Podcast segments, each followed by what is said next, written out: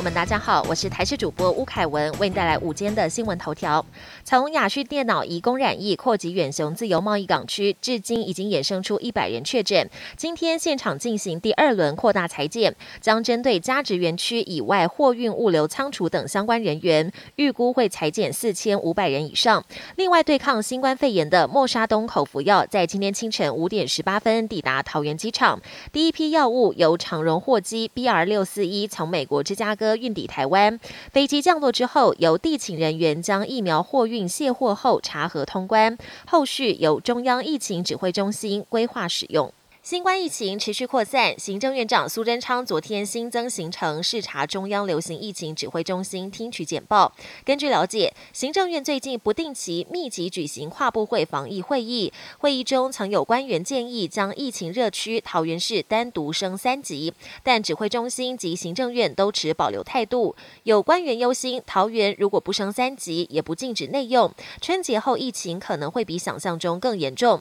指挥官陈时中表示，目前。疫情管制没有大规模转变的计划，但他表示滚动检讨是必然的。未来两三天社区扩大筛检结果将成为疫情管制是否升级的关键。疫情扩大，打乱宗教盛事。台南四点大天后宫、鹿耳门天后宫昨天都宣布取消抢头香活动。国定民俗东山迎佛祖则将比照去年谢绝交陪宫庙跟镇头参与送驾，婉谢信众观礼随香。盐水风炮尚未决定是否跟去年一样集中释放。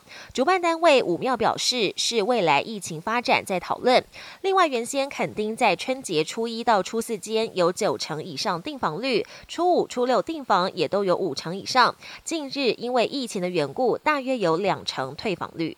国际焦点：激进组织伊斯兰国 （ISIS） 从上周起对叙利亚东北部一座监狱发动大规模攻击，企图要释放监狱里大约三千五百名伊斯兰国囚犯。负责看守监狱的库德族民兵全力抵抗，双方激战了四天，至少造成一百三十六人死亡，其中伊斯兰国伤亡惨重，库德民兵也有不少人牺牲。越狱的囚犯估计有数百人，另外有一百多人被捕回到牢笼里。库德民兵是否能够控制？局势还有待观察。俄罗斯虎视眈眈，使得乌克兰战云密布。最新消息是，美国已经下令撤离驻乌克兰使馆人员。美国国务院表示，所有驻乌克兰的外交人员及家属都必须撤离，即便是非必要人员，费用也由政府负担。国务院还提到，乌克兰情势难以预测，而且状况随时可能急转直下。